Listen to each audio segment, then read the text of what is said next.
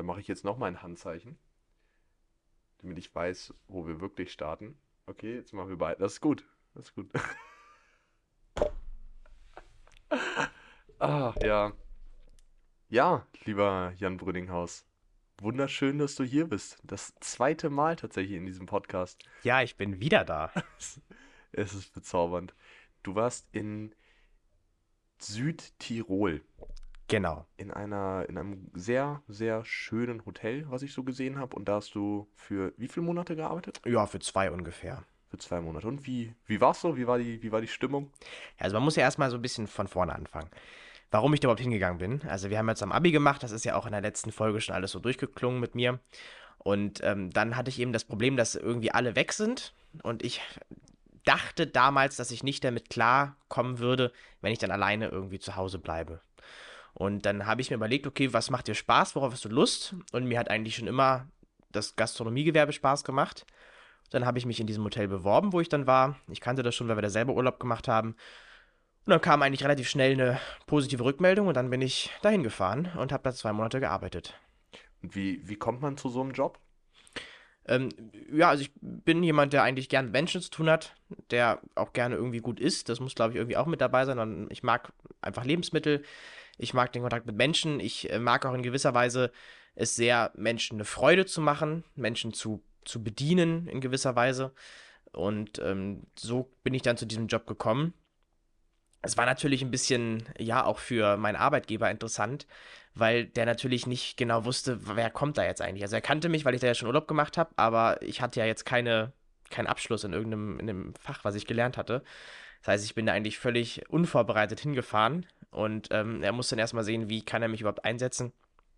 Bin ich überhaupt eine Hilfe oder stehe ich die ganze Zeit nur im Weg rum? du warst sicherlich eine große Hilfe da. da. Das glaube ich schon dann. Nach einer kleinen Eingewöhnungsphase, äh, nachdem ich mir dann äh, habe sagen lassen, dass man wirklich bei einem Schnapsglas das nur bis zum Eistrich voll machen soll und nicht mehr. Wenn ich privat Schnaps trinke, dann mache ich es immer so voll, wie es geht. So. Das ist natürlich in so einer Gastronomie äh, nicht mehr so gut. Dann wirklich nur bis zum Eistrich, sonst gibt es Ärger. Sehr schön. Und wie, wie war so dein normaler Arbeitstag? Wie sah das so aus? Ja, also ich bin eigentlich morgens um 8 aufgestanden. Das war für mich noch ganz gut. Ich bin eher ein Langschläfer, deswegen war 8 Grad noch so in Ordnung. Musste dann um 8.30 Uhr äh, bei der Arbeit sein, was auch ja nicht lange gedauert hat. Ich habe direkt quasi auf dem Gelände von dem Hotel noch mitgewohnt, in einem sehr süßen Häuschen. Und äh, bin rübergegangen, habe mich natürlich vorher angezogen, immer weiße Hemden getragen. Ich kann jetzt keine weißen Hemden mehr tragen. Ich, ich hasse weiße Hemden jetzt. Ähm, und dann ging es quasi los, dass wir natürlich morgens Frühstücksservice hatten. Ähm, das heißt erstmal die, die Gäste, den Gästen Kaffee bringen und so weiter, das dreckige Geschirr bräumen und so weiter und so fort. Und dann halt nach dem Frühstück erstmal alles sauber machen, aufräumen. Und äh, dann ging es immer so bis 13 Uhr. Und dann hatte ich äh, Zimmerstunde. So hieß das immer. Es war eigentlich ein bisschen länger. Es war dann so bis meistens 5, äh, 17 Uhr, 17, 18 Uhr. Und dann ging es wieder von 18 Uhr quasi bis mindestens 22 Uhr wieder in den Service dann für das Abendessen. Und manchmal musste ich dann noch ein bisschen länger machen an der Bar. Manchmal konnte ich dann um 22 Uhr gehen. Das war aber so der grobe Arbeitsablauf. Wie viele Tage die Woche hast du da geackert? Ja, stimmt. Das ist auch noch wichtig. Also es ist ein Vollzeitjob, sechs Tage die Woche. Ähm, ich bin auch äh, eigentlich, also ich habe auch manchmal ein bisschen länger gearbeitet, als ich jetzt gerade die Zeiten genannt habe ich bin auch gerne mal so auf meine 55 bis 60 Stunden in der Woche schon gekommen. Das ist, das ist schon strong. Ja, es war auf jeden Fall mal eine große Erfahrung, weil äh, ich kenne halt auch einfach keinen, der so viel arbeitet. Ne? Also unsere Eltern, die arbeiten ja auch nicht so viel. Zumindest meine Eltern arbeiten nicht so viel. Mein, mein Vater arbeitet ganz normal 40 Stunden. Meine Mutter 32. Ähm, da ist dann nochmal irgendwie 60 Stunden, ist nochmal ein anderes Kaliber. Und das war mal interessant, das kennenzulernen. Und ich habe dann auch ziemlich schnell festgestellt, dass hat Spaß gemacht, aber ich kann es auch nicht ein Leben lang. Das habe ich auch bei Tennisturnieren festgestellt tatsächlich. Weil bei diesen, bei diesen Wochen arbeite ich ja auch ziemlich viel. Also auch knapp 60 bis 80 Stunden Wochen. Kommt drauf an, wie stressig die Tage sind natürlich. Aber es ist so ein, so ein Krampf, ne? Also nach, nach, nach ein paar Wochen bin ich dann auch wirklich, wirklich am Limit tatsächlich. Das ist echt nicht schön. Das glaube ich. An, dem, an dem freien Tag, was, was hast du da normalerweise gemacht? Du hast ja in der Nähe von Merano gewohnt. Bist du da ab und zu mal hingefahren oder? Genau, also es ist natürlich erstmal so, dass ich ja als Deutscher nach Italien gefahren bin, in eine Gegend, wo ich niemanden kannte und da dann quasi eine 55-Stunden-Woche arbeiten musste. Und ich habe, wie gesagt, diesen einen freien Tag in der Woche gehabt. Ähm, den habe ich dann meistens zwangsläufig alleine verbracht, weil das ist so aufgebaut. Das hat mich auch überrascht tatsächlich, aber äh, so ein Hotel hat gar nicht so viele Mitarbeiter, wie man denkt. Äh, die Mitarbeiter, die da sind, die arbeiten einfach nur unglaublich viel und sind unglaublich flexibel einsetzbar. Äh, folglich hat immer nur einer quasi an einem Tag frei. Und wenn ich dann frei habe, müssen folglich alle anderen arbeiten. Das heißt, aus dem Hotel hatte ich dann niemanden, mit dem ich an meinem freien Tag irgendwie chillen konnte. Ähm, und jetzt die zwei Monate waren auch einfach zu kurz, um da jetzt außerhalb des Hotels noch groß äh, Kontakte zu knüpfen. Hätte ich auch gar keine Lust drauf gehabt und ist auch bei dieser ja, Arbeit eben schwierig, weil ich eben halt nur diesen freien Tag habe. So. Natürlich nachmittags könnte ich noch irgendwie versuchen, Leute kennenzulernen außerhalb des Hotels, aber das war mir einfach zu anstrengend. Also meistens sah es so aus, dass ich irgendwie nach Hause gekommen bin, geduscht habe, äh, kurz irgendwie mal mit Freunden oder mit meinen Eltern telefoniert habe und dann erstmal geschlafen habe. Dann natürlich ab und zu nochmal mit, mit Kollegen einen Kaffee getrunken oder ein Stück Kuchen gegessen oder mal ein bisschen gewandert, aber viel mehr war da dann auch nicht drin. Vom Tennis kenne ich so, dass wenn du mit den Leuten so eng zusammenarbeitest, dass du dann auch ein enges Vertrauensverhältnis zu denen hast, weil du einfach sie, sie zwar nicht kennst, aber so schnell diesen Menschen vertrauen musst, dass sie ihre Arbeit machen und die auch gut machen, dass du dich trotzdem sehr gut mit denen verstehst. Ist es bei dir auch so gewesen? Ja, auf jeden Fall da war ja natürlich auch wieder die Besonderheit, was es auch nicht unbedingt einfacher gemacht hat, dass ähm, eigentlich die wenigsten Deutsch gesprochen haben. Also ich war in Südtirol, ähm, Meran ist eigentlich noch eine deutschsprachige Region, also die meisten sprechen da Deutsch aus, als Muttersprache, ähm, lernen trotzdem Italienisch in der Schule. Und jetzt war es aber so, dass meine, ich hatte nur Kolleg Kolleginnen, ja, bis auf einen Kollegen, aber das war auch gleichzeitig mein Chef. Ähm, die kamen quasi aus ganz Europa. Also eine kam aus der Ukraine, ist tatsächlich aus der Ukraine geflohen in gewisser Weise. Eine aus Moldawien, eine aus Ungarn, eine aus der Schweiz und ich eben aus Deutschland. Ähm, und die aus der Schweiz, die konnte Deutsch und die anderen konnten halt nur Italienisch und ihre Muttersprache. Ähm, das heißt, ich, die, die Verständigung am Anfang war ein bisschen schwierig, weil ich spreche kein Italienisch und deren Englisch äh, hat auch für nicht allzu viel gereicht. Und deswegen musste man sich da irgendwie erstmal so ein bisschen eingrooven und einfuchsen. Aber es hat ganz gut geklappt. Und ähm, ich würde schon sagen, dass es ein sehr vertrautes und enges Verhältnis äh, da gewesen ist. Einfach weil man natürlich so unfassbar viel Zeit miteinander verbringt. Ähm, und ja auch gerade so Service, Gastro ist auch echt ein stressiger Job. Also da musst du dich hundertprozentig darauf verlassen können, dass es läuft. Oder aber auch, dass dir mal Leute helfen, wenn es eben mal nicht läuft. Also wenn du eben nicht mit hinterherkommst oder dergleichen. Ähm, und das hat schon dazu geführt, dass wir uns sehr gut verstanden haben und ich habe da auch doch einfach tolle Menschen kennengelernt und ähm, auch doch Freundschaften geschlossen. Ähm, wir haben teilweise immer noch Kontakt und das finde ich auch sehr wichtig. Da freue ich mich auch sehr drüber und da bin ich sehr dankbar für. Wie viele Leute waren insgesamt jetzt in dem Team, in dem du zusammengearbeitet hast? Also wir waren quasi im Service. Ähm, da muss ich mal kurz überlegen. Also es ist ein familiengeführtes Hotel gewesen, wo ich war. Es hat auch nochmal, das bringt natürlich auch nochmal ein paar Besonderheiten mit, weil es einfach unfassbar familiär ist. Ähm, es hat sich für mich so angefühlt, als ob ich da nicht in einen Betrieb reingekommen bin, sondern ich bin in gewisser Weise schon in einer Familie reingekommen. Das fängt damit an, weil natürlich die Familie, die das Hotel führt, also die Inhaber, das war ein Ehepaar mit zwei Söhnen, ähm, die sind ja auch ständig am Arbeiten. Das ist auch nochmal ein interessantes Thema für später vielleicht, dass ich da gesehen habe, wie krass viel so Selbstständige arbeiten. Ähm, und das heißt, ich bin eigentlich den ganzen Tag mit denen zusammen und kriege natürlich auch jeden Ehestreit mit. Ne? Also man ist irgendwie so Teil der Familie und Teil des Betriebes, dass das, das verschmilzt zu, ja, zu einer Sache. Ähm, also das waren quasi vier, die haben halt alles gemacht, überall mitgeholfen. Und wir im Service, wir waren dann ähm, zu fünft, inklusive mir. Okay. Auch eine relativ kleine Truppe, ne, war auch so, so eine Sache.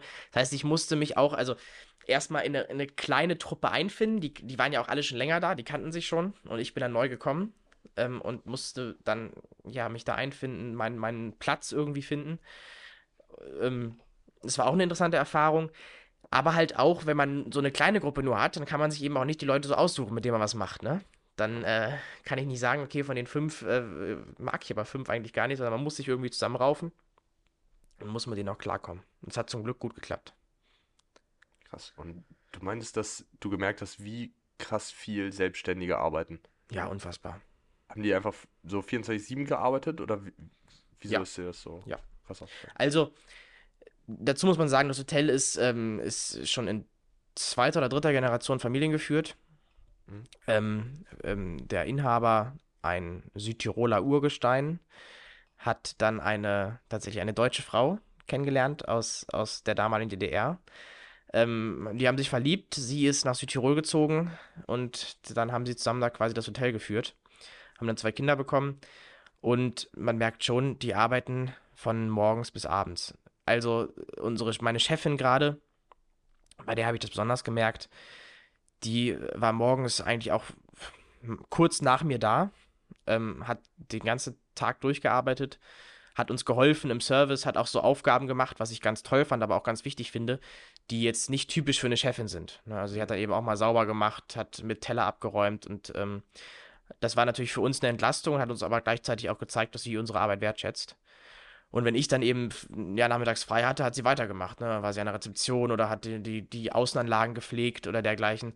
Und äh, abends, wenn ich dann quasi wieder zum Dienst kam, war sie dann auch meistens da, ist dann mal kurz rüber, hat sich umgezogen, einen Dirndl angezogen und dann aber auch eben mit abends ja, die, die Speisen rausgebracht. Und da merkt man schon, das ist echt viel Arbeit. Das ist eigentlich ein, ein 24-7-Job. Und was ich auch interessant fand, wie, was das mit so einer Familie macht. Weil ich ja eben auch, ich habe ja gerade schon gesagt, ich, man, man hat dann die ganze Zeit diese Familie um sich rum.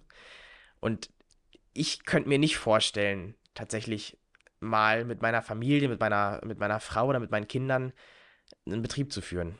Weil da natürlich ständig auch in gewisser Weise diese gewisse Spannung sein kann zwischen du bist meine Frau, aber du bist auch irgendwie meine, meine Geschäftspartnerin oder meine Kinder sind meine, meine Angestellten oder meine Juniorchefs, wie man es auch mal nennen möchte, aber eben auch meine Kinder, äh, finde ich unglaublich schwierig. Die haben das gut, gut hinbekommen. Ähm, es war eigentlich meistens harmonisch, natürlich, es gibt überall mal Streit, aber das war so ein Punkt, der mich doch dahingehend weitergebracht hat, äh, dass ich das nicht möchte. Ich habe nämlich vorher immer so ein bisschen damit geliebäugelt, ob ich nicht irgendwann auch mal ähm, ja, so, ein- so ein Hotel aufmachen möchte. Und, und das fand ich immer ganz toll. Und ich finde es auch immer noch toll, aber jetzt weiß ich auf jeden Fall, dass es doch deutlich schwieriger ist, als man sich das vorstellt. Das, was mir gerade in den Kopf gekommen ist, Familienurlaub. So, geht das überhaupt? Hast du da irgendwie was, was von denen mitbekommen, ob die es schaffen, zusammen zu fahren? Weil so ein ganzes Hotel kannst du ja schlecht zumachen. Ja, also ne, das ist schon zu. Also es, ähm, die haben über Weihnachten zu. Okay. Und da jetzt Meran, Südtirol jetzt auch nicht so die größte Skiregion ist, haben die auch gerade zu. Quasi vom 27., nee, vom, vom 7.1. bis Anfang März haben sie auch zu, Mhm. weil da einfach ähm, das Wetter nicht so toll ist, höchstens zum Skifahren, aber wie gesagt, Ski, da sind einfach keine schönen Skigebiete. Ähm, aber im Winter wird dann das ganze Hotel renoviert. Also ich glaube, da wird eigentlich jedes Jahr das ganze Hotel renoviert, weil du musst natürlich den Gästen auch mal was Neues bieten. Das heißt, äh, es wird dann, es werden äh, Zimmer angebaut, es werden Zimmer saniert, es wäre, der Wellnessbereich wird saniert. Ähm, das sind so Sachen, die man natürlich auch betreuen muss und deswegen man dann nicht, nicht wegfahren kann. Ähm, ich habe mal mit ihnen gesprochen und tatsächlich ist der letzte Urlaub, war auch jetzt auch schon irgendwie vier Jahre her, der letzte gemeinsame Urlaub. Dieses Jahr sind sie dann, glaube ich, mal wieder weggefahren zusammen, aber auch nur die Eheleute, die ohne die Kinder, die mussten quasi zu Hause die Stellung halten. Ähm, es ist schon schwierig. Also es ist schon, ist schon echt viel Zeit, die drauf geht. Ähm, man muss dafür geboren sein, glaube ich. Du wirst ja zwangsläufig dafür geboren. Ja? Also Ja. du, du, du, du wächst ja da, da rein irgendwie. Auch, ja, ja, auch eine ganz interessante Frage, die ich auch häufig mit den beiden Söhnen besprochen habe. Wenn man sich dann, wenn man dann schon ein bisschen enger war und auch mal über solche Sachen gesprochen hat, wie, wie zufrieden, wie glücklich sie eigentlich sind und ob das das ist, was sie wollten.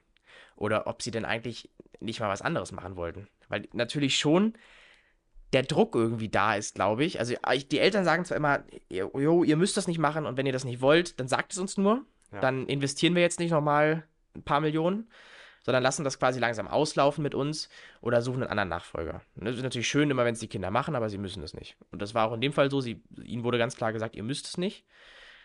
Ähm, sie haben sich dann aber trotzdem beide dafür entschieden. Und dann habe ich ja mit dem einen Sohn mal gesprochen, der meinte, ja, ich, ich hätte trotzdem Lust, irgendwie nochmal Sportmedizin war das, glaube ich, zu studieren. So, und ähm, Aber gleichzeitig kann er sich halt auch nicht vorstellen, dieses Hotel irgendwie alleine zu lassen. Also das ist, glaube ich, eine schwierige Entscheidung, die man da treffen muss. Ähm, ich bin froh, dass ich tatsächlich nicht so aufgewachsen bin. Ich habe mir nämlich immer gewünscht, ich habe zu meinen Eltern immer gesagt, Mama, Papa, warum habt ihr kein Hotel? Ich hätte das super gefunden. Da muss man jetzt dazu auch sagen, dass ich so ein Typ bin. Ich liebe Hotels, ich, ich, ich, ich mag einfach diese Gastrobranche. Ich fand das immer toll. Und jetzt sage ich aber, ich bin froh, dass ich nicht so aufgewachsen bin. Erstmal, weil die natürlich auch schon früh mitgeholfen haben. Also wenn ich 17, 16, 17 bin, kann ich ja schon mit, mit im Service arbeiten und bin dann Entlastung, ne? Ähm, und zweitens natürlich auch in gewisser Weise, weil man als Kind ja auch ganz früh schon so eine Bühne hat. Also wenn ich durch Hotel, wenn ich, wenn ich durch so ein Hotel laufe als Kind der Inhaber, dann bin ich ja schon immer jemand. Da werde ich von den Gästen angesprochen. Wie geht's dir denn? Was machst du so? Mhm. Ne?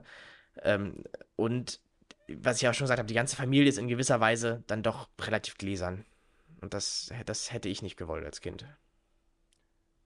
Ich glaube, das, das Umfeld ist auch als Kind krass, weil du, du siehst so viele Leute und alle interessieren sich irgendwie für dich, aber die sind halt dann auch nach, nach zwei Wochen wieder weg. Genau, das war auch so ein Punkt. Dann sind natürlich auch manchmal Kinder in dem Hotel und wenn man dann klein ist, als, als Inhaberkind sozusagen, dann freundet man sich vielleicht auch mal an und dann spätestens zwei Wochen später ist wieder vorbei. Ne? Dann äh, reisen die Gäste wieder ab und, und ja, dann ist es vorbei. Das ist tatsächlich sogar was, was selbst ich gefühlt habe.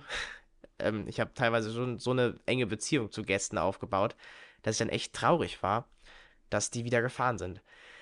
Auch eine ganz tolle Sache an diesem, an diesem Beruf eigentlich. Man lernt unglaublich viele Menschen kennen. Weil man ja ganz viele Menschen spricht. Also ich habe ja äh, natürlich jede Woche wechseln da irgendwie die Gäste. Mhm. Und ähm, man kommt ja dann in so einem Haus, also das ist ein gehobeneres Hotel schon, auch mal mit den Gästen ins Gespräch. Was sie so machen, woher sie kommen, was sie beruflich machen. Mhm.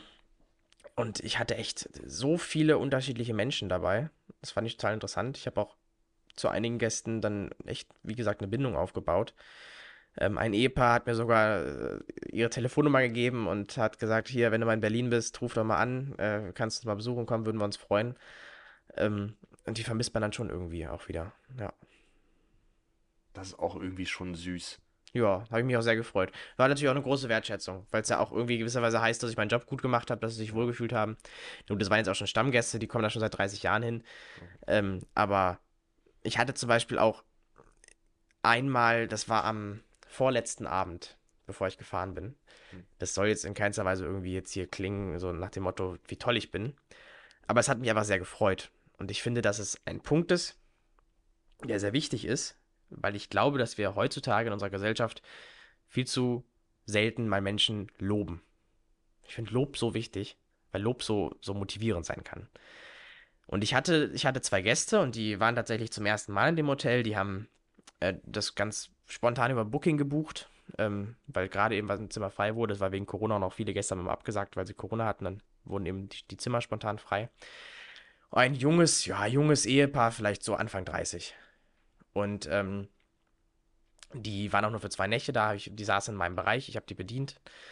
Und äh, dann äh, quasi am Abend, bevor sie gefahren sind, hat er sich, hat er mich nochmal zu, zu ihm gewunken und hat nochmal gesagt, wie überaus zufrieden er ist, ähm, wo ich denn gelernt hätte, mein, mein Job. Ähm, und da sage ich, ich habe nicht gelernt, ich mache das so aus Spaß, aus Juxendollerei, weil ich einfach mal Lust drauf hatte. Und da sagt er nur, ach Mensch, das, äh, das hätte ich jetzt gar nicht gedacht und so, so motiviert und so freundlich. Und das ist einfach eine Sache, die hat mich so gefreut.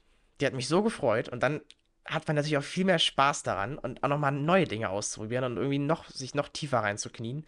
Und das ist so eine Sache, die finde ich ganz wichtig. Und kann ich auch nur so mitgeben, wenn man mal so im Alltag unterwegs ist, äh, versuche ich auch immer, wenn ich zum Beispiel irgendwo essen bin und, und mir hat es super geschmeckt oder ich fand den Service super, das einfach mal zu sagen. Warum soll ich ja. das denn nicht sagen? Also natürlich, ich freue mich auch über Trinkgeld. Ich freue mich auch, wenn die mir irgendwie Fünfer oder Zehner Trinkgeld geben. Aber ich freue mich mindestens genauso sehr darüber, wie wenn der mir wirklich ehrlich und herzlich sagt, danke, das war richtig gut. Das, das sehe ich genauso. Also ich, ich gebe auch sehr gerne Feedback, wenn ich irgendwo bin und es mir gefällt, weil ich einfach weiß, wie schön es ist, gesagt zu bekommen, dass es, dass eine andere Person ein tolles Erlebnis aufgrund von mir hatte. Ja. Und da habe ich auch auf, auf Instagram, also ich könnte sagen, ich habe es irgendwo gelesen, aber ich habe auf Instagram Reel gesehen, da da ging es darum, dass eine Person Verständnis hatte, dass ein, ein Arbeiter gerade viel zu tun hatte. Und dann, dann haben die das halt komplett übertrieben dargestellt. Und es war so, nee, alles gut, nimm, nimm dir deine Zeit, ich weiß, du hast viel zu tun. Und dann ist der Arbeiter so über die Theke gesprungen und hat die Person abgeknutscht. So, so Mhm. vollkommen übertrieben, aber prinzipiell ist es ja so. So, auch wenn du anderen Leuten Verständnis zeigst, wenn die gerade in ihrem Beruf sind, die freuen sich einfach so sehr. Auch wenn ich, wenn ich zu Leuten, wenn ich irgendwo reingehe in einen Kaffee oder so und mir was bestelle und die so, ja, wie- ich bin gleich bei Ihnen. Ich so, ja, mach entspannt, mach entspannt. Die freuen sich alle immer direkt. Naja, Das- das ist auch schön. Das ist Also so jemand schon sehr im, im Stress ist. Ähm, ich, ich bin auch, also ich bin auch jemand, der das zumindest versucht, immer so zu machen. Manchmal ähm, scheitere ich auch, wenn ich selber irgendwie gestresst bin oder so, dann neigt man ja manchmal schon dazu, irgendwie seine eigenen Emotionen irgendwie auf das Gegenüber zu transferieren. Ist auch nicht gut, will ich auch noch weiter daran arbeiten, aber wie gesagt, also sollte man machen. Das ist, ist echt super. Durftest du da alles uneingeschränkt nutzen, einfach im Hotel? Also so Bar, Spa und alles Mögliche? Oder Also ich hätte, ich hätte schwimmen gehen können. Mhm. Ähm, in die Sauna habe ich jetzt nie mit meinen, mit meinen Chefs drüber gesprochen. Hätte ich auch nicht gewollt. Also du weißt, ich gehe eigentlich sehr, sehr gerne in die Sauna und ich war auch in meiner Sauna. Am freien Tag bin ich nach Meran in die Therme gefahren. Aber ich finde schon, und das gehört auch ein bisschen Weise dann zum, zum, zu, zur Berufs, beruflichen Distanz dazu. Ich will jetzt nicht mit dem Gast, ähm, dem ich dann abends irgendwie, ähm, ja, einen guten Wein serviere, ähm, nachmittags in der Sauna sitzen und da gemeinsam nackig äh, die Hitze genießen. Also das hätte ich auch nicht gewollt. So, und das äh, hätten auch, glaube ich, viele Gäste nicht so gut gefunden. Ich, ich fände das, glaube ich, auch nicht gut als, als Gast. Und deswegen habe ich das nicht genutzt. Was aber natürlich immer mal drin war, ist sowas wie äh, nach dem Feierabend, also meistens so gegen 22 oder 22.30 wenn ich nicht Spätschicht hatte, ähm, habe ich dann immer meine Schürze ausgezogen und habe mich dann an die Bar gesetzt und habe mir dann ein schönes Bier frisch gezapft. So, das ging natürlich auch. Das mussten wir auch nicht bezahlen. Ne, also die haben gesagt, solange du nicht den teuersten Whisky aus dem Schrank nimmst äh, und das jeden Abend, ist alles fein, kannst du dir gerne, kannst du dich gerne bedienen. Und das waren dann eben auch die Momente, auf die ich so gern zurückblicke, wenn man dann eben nach der Arbeit mit seinen Kollegen da saß, noch an der Bar, auch dann zusammen mit den Hotelgästen und äh, ja, einfach was getrunken hat und einen schönen Abend hatte. Und äh, da kommt auch wieder dieses Familiäre raus. Es ist eben Familienhotel. Viele Stammgäste, die kennen die Familie seit 20, 30 Jahren. Und dann sitzt man eben an der Bar und hat total tolle Gespräche ähm, über, über Dinge, mit denen man jetzt einfach, ja, eigentlich, eigentlich mit Fremden gar nicht reden würde. Und dann kann es sein, dass der eine sein Akkordeon holt und dann singt man dann noch ein bisschen in der Bar und äh, das sind eben so diese spontanen Sachen. Oder auch einmal, war ganz interessant, hatte ich dann Feierabend und dann haben mich auch zwei, zwei Freundinnen, die zusammen verreist sind, angesprochen, was ich denn so machen würde. Da habe ich nur erzählt, ja, ich, ich arbeite gerade hier ein bisschen, ein bisschen Geld zu verdienen, was Neues zu erleben, ein paar Erfahrungen zu sammeln. Will dann aber demnächst dann auch Jura studieren und dann hat sich herausgestellt, das sind, waren zwei Steuerberaterinnen. Dann haben die mir erstmal da kostenlos eine Dreiviertelstunde lang erstmal einen Crashkurs gegeben, was ich alles bei Steuersachen dann beachten muss später. Geil. Äh, also auch einfach sehr lieb. Und äh, das, das vermisse ich auch so ein bisschen. Generell natürlich auch dieses, man, man kommt, und das hast du ja jetzt, na gut, du hast es vielleicht teilweise erlebt, weil du ja hier studierst, also du studierst ja relativ nah quasi von zu Hause. Ja. Aber du kennst ja auch keine Leute in deinem, Stu- oder du kanntest wenig Leute wahrscheinlich vorher in deinem, in deinem Studiengang. Oder Ah. gar keinen. Ja, eine Person. Oder eine Person. Ja. Ich finde das mal so interessant, wenn du mal in so eine völlig neue Clique oder in so ein völlig neues Umfeld kommst. Also ich bin da auch, ich bin da, glaube ich, jemand ganz anderes. Ich glaube, ich bin, habe schon so meine Rolle in unserem Freundeskreis ja auch. Hm. Ähm, und die hat sich über die Jahre verändert, sicherlich. Aber wenn man da nochmal in so ein ganz neues Umfeld kommt, dann kann man irgendwie nochmal wer anders sein und trotzdem man selbst. Das, das merke ich ganz viel bei den Leuten jetzt nach dem Abitur. Dass sich alle irgendwie so ein, so ein bisschen, bisschen mehr entwickeln als, als vorher bei uns. Hm. Im, Im Freundeskreis, da waren sie halt schon so, du, war, du warst Brüni, ich war Lenny, aber jetzt bin ich irgendwie ein anderer Lenny in der Uni. Hm. Also zwar, zwar immer noch sehr ähnlich zu dem davor, aber ich, ich habe mich irgendwie in eine andere Richtung weiterentwickelt und setze mich halt jetzt logischerweise mehr mit den Themen auseinander, die mich interessieren, weil ich das auch studiere. Und genauso ist es auch, wenn man in ein neues Umfeld geworfen wird. Ich finde, da, da hinterfrage ich zumindest erstmal meinen, meinen ganzen Stuff. Das finde ich spannend, dass es so ist. Andererseits aber auch irgendwie beängstigend. Heißt das nicht, dass ich vorher mich verstellt habe? Ich weiß es nicht. Ich würde sagen nein, aber die Frage ist mir immer so in den Kopf gekommen. Nein. Ich glaube ich glaub nur, dass wir so sehr in unseren Routinen eingebettet sind, dass wir gar nicht, gar nicht merken, dass wir nur noch so laufen, wie wir, wie wir die letzten Jahre schon gelaufen sind. Ja. Naja, aber auf jeden Fall, quasi, es war toll, mal da jemand, jemand zu sein, der quasi in so ein völlig neues Umfeld kommt. Und das äh, hat mir auf jeden Fall Spaß gemacht und mir gut getan. Das Leid, dazu kommt natürlich auch noch, das habe ich ja anfangs erwähnt, dass es einfach äh, Multikulti war. Ungarn, Moldawien, Ukraine, Schweiz, Deutschland. Ich, ich sage immer gerne, ich wurde noch nie so stark mit meinem Deutschsein konfrontiert wie da. Mag man gar nicht denken, weil es ja eigentlich auch eine relativ deutsch geprägte Region ist. Und na gut, ich bin vielleicht auch so ein, so ein sehr Deutscher, also Da, ich habe vielleicht manche Eigenschaften. Ein, da möchte ich kurz einschreiten. Wir fahren mit dem Zug durch die Gegend zusammen und einfach nur, nur, durch, nur durchs Dorf. So, es sind ein paar Dörfer da, es ist nur Landschaft und Brüni sagt, ah, ist Deutschland nicht schön? Ja, finde ich auch. Ich finde das wunderschön. Ich finde, wir sind so ein schönes Land. Also, wir haben Berge, Seen und Meere, wir haben alles.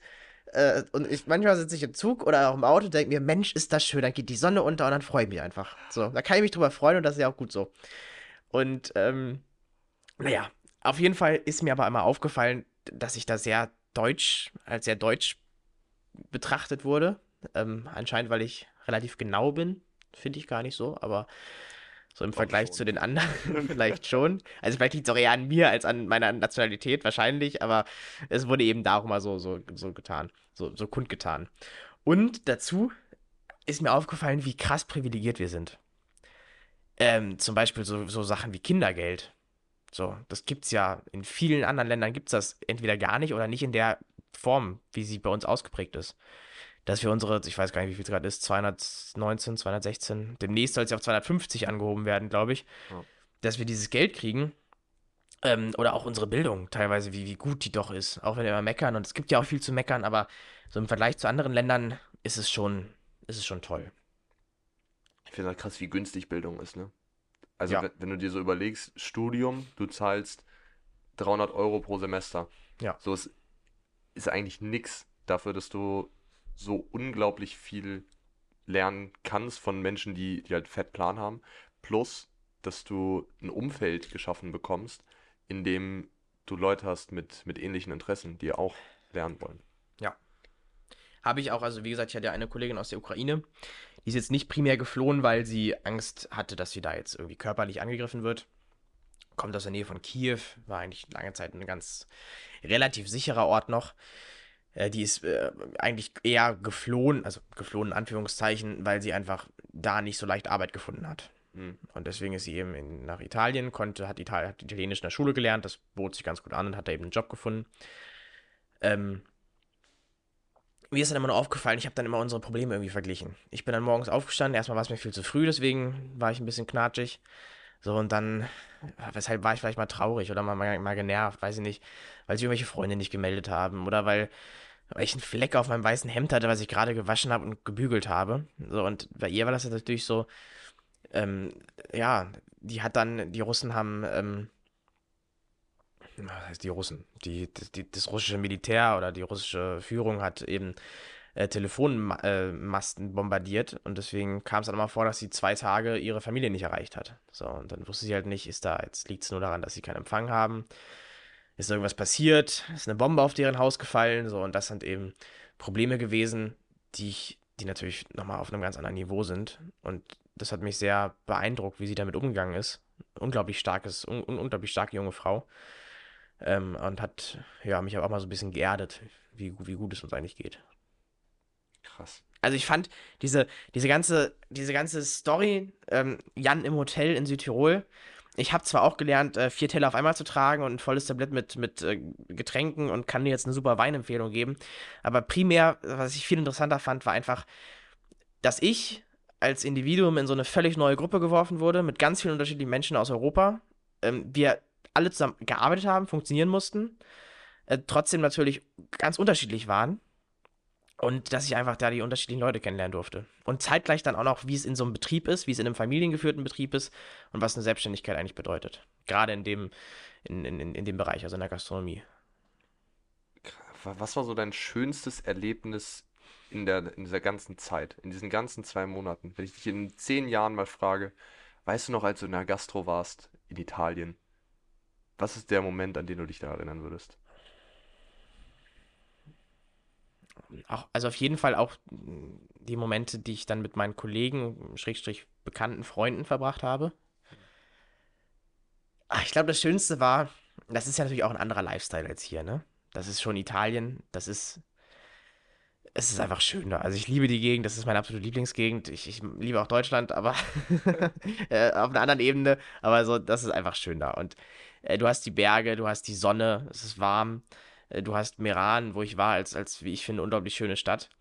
Und ähm, das, das für mich war immer das Schöne, wenn wir nach der Arbeit dann noch ähm, in, in, eine schöne Weinbar gefahren sind, schön Wein getrunken haben oder ein G-To und Gin Tonic ähm, und dann irgendwie ganz unbeschwert einfach, einfach gelacht haben, uns gefreut haben, neue Leute kennengelernt haben und dann in Club sind. Ähm, es gab da einen super Club. Ich habe noch nie so einen coolen Club gesehen. Und äh, da einfach dann gefeiert haben. Ähm, das war schön. Das sind so die Momente eigentlich, die, an die ich mich gerne erinnere. Aber auch eben, wenn ich mit Gästen Spaß hatte. Das ist auch immer toll gewesen. Dieser, dieser Club, du, du hast mir schon, schon privat mehrmals von diesem Club erzählt. Ja, super. Da müssen wir mal hin. Ins Raffel. Als ob wir nach Italien fahren für den Club, Mann. Googelt mal, ich würde da sogar hin. Oh, nee, nee. Darf ich nicht sagen. also, es sind super Flüge aus äh, Hamburg gibt es Flüge, aus Berlin gibt es Flüge und aus Stuttgart gibt es, glaube ich, auch Flüge nach Bozen. Und von Bozen nicht weit nach Meran. Also, alle können mal gucken, das Raffel in Meran. Das ist super cool. Das ist so ein Kellerclub. Das war früher, also, das hat so, so mit geschwungenen Decken, ne? So Backstein, wie so ein alter Weinkeller. Auch echt niedrig natürlich, nicht so hoch. Deutsche Clubs sind ja immer sehr hoch, finde ich. So echt niedrig, da kannst du nicht groß springen. Und dann da aber alles, also sowas von voll und, und Dampf und Rauch und laute Musik und, und einfach cool. Super schön. Aber auch, muss ich auch sagen, ähm, ein bisschen gehobener schon. Also es ist jetzt nicht so ein, so ein Drecksclub. Also was heißt Drecksclub? So, da, da hat man sich schon ein bisschen schicker gemacht. Ähm, es gab auch, also es war jetzt schon ein bisschen eleganter, würde ich sagen, aber trotzdem total lustig. Und ach, nach, nach 3 Uhr war es dann auch nicht mehr elegant, aber so, es, es hatte schon was, doch. Also fahren wir da mal auf dem Weg zur Skifahrt. Fahren wir vielleicht auch einen Tag früher los. Ja, das liegt nicht so ganz auf dem Weg, aber wir fliegen da noch, oder wir fahren da nochmal hin auf jeden Fall. Okay. Ich, ich hab auch, bin auch mit einer Kollegin aus der Schweiz verabredet, die wohnt in Zürich, da wohnt ja auch ein Freund von uns. Äh, und wir haben uns fest vorgenommen, dieses Jahr auch nochmal runterzufahren in das Hotel und dann da zusammen Urlaub zu machen. Nicht zu arbeiten, sondern uns dann bedienen zu lassen von unseren Chefs, ehemaligen Chefs. Äh, ich fahre jetzt auch im, im Juni, Juni, Juli fahre ich nochmal hin als Gast mit meiner Familie. Das wird auch ganz komisch werden, weil ich dann wahrscheinlich mal selber mithelfen möchte. Und weil ich dann aber auch nicht mehr einfach so unter die Bar gehen kann und mir ein kostenloses Bier zapfen kann. Das geht ja auch nicht mehr. Das wird auch ganz komisch. Aber ich freue mich schon und wie gesagt, mit meiner Kollegin, das wird sicherlich auch ganz toll, wenn wir da nochmal zusammen hinfahren. Und ich vermisse auch einfach die Leute da. Deswegen fahre ich da immer gerne wieder hin. Das ist sehr schön. Gibt es noch einen, einen letzten Moment, den du, den du teilen möchtest von deiner Zeit da oder irgendein ein Learning, irgendwas, was du, was du nicht erwartet hättest, dass es passiert, wenn du dahin fährst? Man ist am Anfang auch viel allein. Ich war am Anfang viel allein. Natürlich, wenn man arbeitet, dann sind die anderen auch kaputt und haben die auch manchmal nicht mehr so Lust, was zu machen. Und dann ist man in so einem völlig neuen Umfeld äh, alleine und sieht dann wahrscheinlich nebenbei noch irgendwie wie Freunde zu Hause was zusammen unternehmen. Das ist schwierig, aber es lohnt sich immer. Das, glaube ich, ist wichtig. Es, lohnt sich, weil man lernt so viel und ähm, man muss mal ein bisschen Risiko eingehen. Das, ich bin auch nicht so. Ich gehe auch viel zu selten Risiko ein. Muss häufiger mal Risiko eingehen, zu sagen, ich, ich gehe jetzt mal raus, ich mache das mal, ich lasse mal gewisserweise ein paar Sachen hinter mir und starte einfach was. Und zurückkommen kann man eigentlich fast immer. Sehr schön. Dann schließen wir das damit ab. Ja. Es hat mir sehr viel Spaß gemacht mit dir, Bruni. Ja, bis zum nächsten Mal. Bis zum Bald nächsten startet Mal. ein neuer, äh, ein neuer Lebensabschnitt bei mir und dann komme ich wieder. Ah, Ich freue mich aufs Jurastudium. Ja, Das ich freue mich auch aufs private Jurastudium. Das ist ja nochmal ein bisschen. Sorry, Na, nee. sorry. das nicht- private Nicht, dass es jetzt Jurastudium. wichtig ist, dass es privat ist, nur das ist, Ist- ja, ist ist ja, privat. nee, da gibt es ja so viele Vorurteile. Wir können dann über die Vorurteile sprechen. Über, nicht, dass es besser ist, sondern die Vorurteile, die damit einhergehen und dass die Vorurteile gar nicht stimmen. Das erkläre ich dir dann. Ende nächsten Jahres setzen wir uns zusammen. War schön. Mach's gut, Lenny. Mach's gut.